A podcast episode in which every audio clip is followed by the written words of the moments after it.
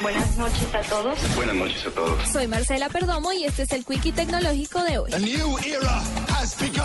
La empresa japonesa Masunaga Optical creó unas gafas que se empañan automáticamente para que la persona que las usa parpadee, descanse los ojos y evite el síndrome de ojo seco que se desarrolla cuando el globo ocular es incapaz de mantener una capa saludable de lágrimas. Las Wink Glasses o gafas parpadeantes se empañan cada 10 segundos por un periodo de 0,2 segundos, aunque la frecuencia puede ser ajustada por el usuario de acuerdo a sus necesidades. Las gafas llevan una batería en la patilla que activa el sistema y permite regular la frecuencia con la que funciona el aparato, que está especialmente diseñado para aquellas personas que pasan mucho tiempo frente a pantallas de computador, los teléfonos móviles y otros equipos que reducen el parpadeo.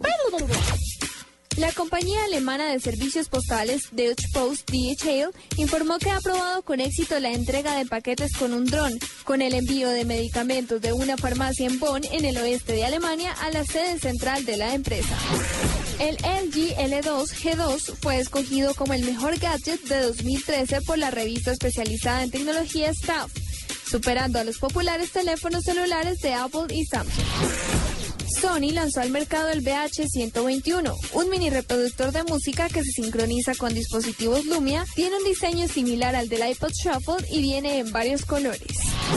Para la nube, Marcela Perdomo, Blue Radio.